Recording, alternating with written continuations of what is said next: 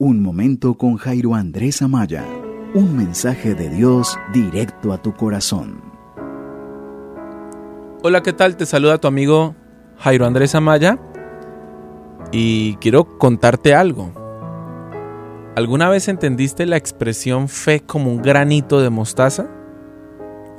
¿Alguna vez entendiste la expresión fe como un granito de mostaza?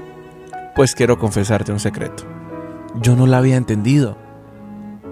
Pensé que la fe como un granito de mostaza que lo dijo Jesús hacía referencia a tener una fe chiquititica y con esa fe mover montañas.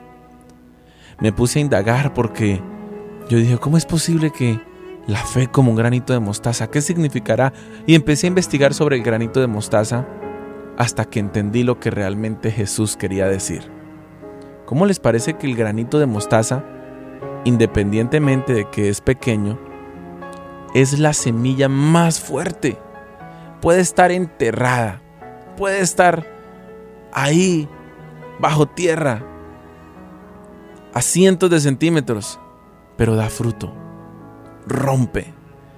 Y no para convertirse en un tubérculo, sino para convertirse en más que eso, en un, en un árbol, ¿Sabes?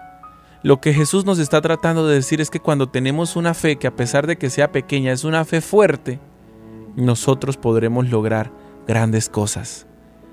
Necesitamos desarrollar la fuerza del grano de mostaza, la fuerza para levantarse de lo más profundo, la fuerza para resucitar, la fuerza para dar fruto la fuerza para no dejarse vencer de todo lo que está encima. Hay muchas semillas que cuando son enterradas muy profundo, no dan fruto. Pero el granito de mostaza, aunque esté en lo profundo, de ahí saca su fuerza, se releva, explota, se quiebra y comienza a crecer. ¿Sabes qué?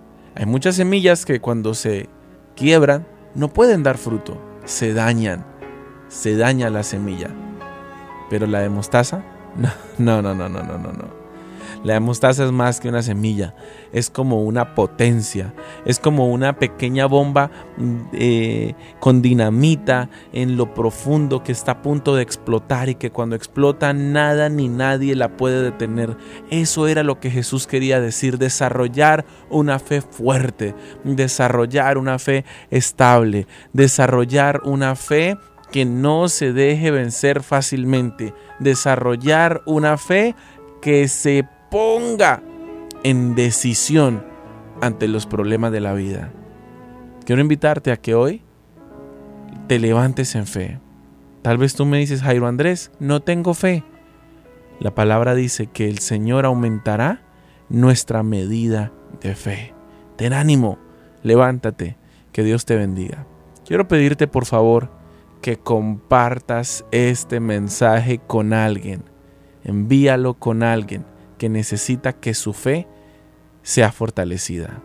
Bendiciones.